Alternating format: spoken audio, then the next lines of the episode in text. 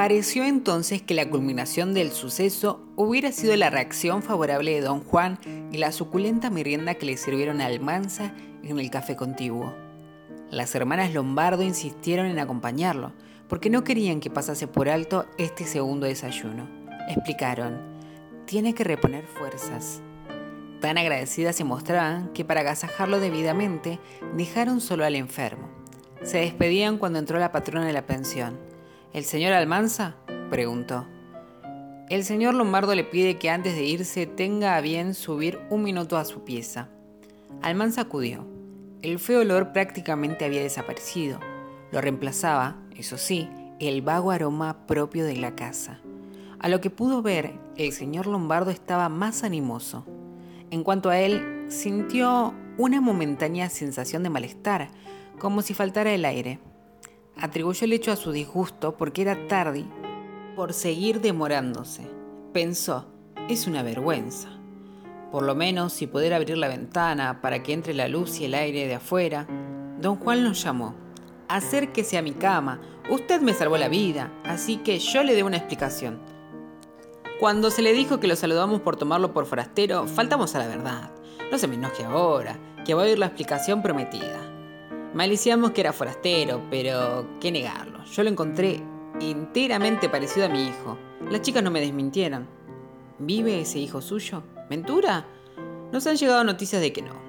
¿Dónde se encuentra? Para el corazón de este enfermo, aquí, junto a la cama. No lo tome a mal, ni piense que soy un viejo trascordado. Si me confundo es adrede, y usted permitirá que mi tribulación lo trate de hijo. El otro no sé por dónde anda. Hará cosa de siete años, de la noche a la mañana, se fue de la casa de sus padres. ¿Sin motivo valedero? Con motivo, pobre muchacho. Es lo que más duele. Yo seré un viejo lleno de mañas, pero siento el dolor como cualquiera. Una desavenencia, le levanté la mano. Todo por una fusteza que no merecía tanto disgusto. Quiero decir que entonces yo no veía por qué el muchacho le cayó tan mal. ¿Qué le cayó mal? Si no me explico debidamente, usted no me va a entender. Dijo don Juan que él siempre había sido franco y abierto para la gente que lo quería, pero malo como el ají para los que le llevaban la contra. Confesó que por aquella época amigaba con una viuda. El hijo de la viuda se metió a vendedor de seguros y ella le encareció que le comprara al muchacho un seguro de vida para apuntalarlo en el conchavo. Sobre mi propia vida, ni hablar, porque yo soy supersticioso, continuó.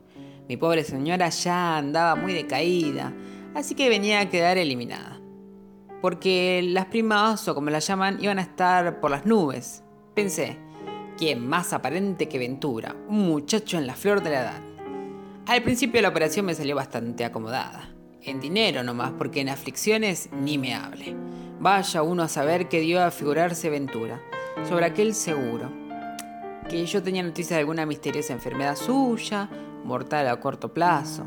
O todavía peor, me prestaba tal vez una intención aviesa que no quiero pensar. Hasta las más altas horas duró la conversación con mi propio hijo. Al día siguiente no estaba por ninguna parte. Nunca volví a verlo. Almanza temió que don Juan tuviera una recaída porque parecía cansado, a punto de sofocarse. El recuerdo de la discusión de esa noche terrible tal vez fue demasiado doloroso para ese viejo que salía de una descompostura. Don Juan continuó. Yo no quiero hablar de aquel hijo.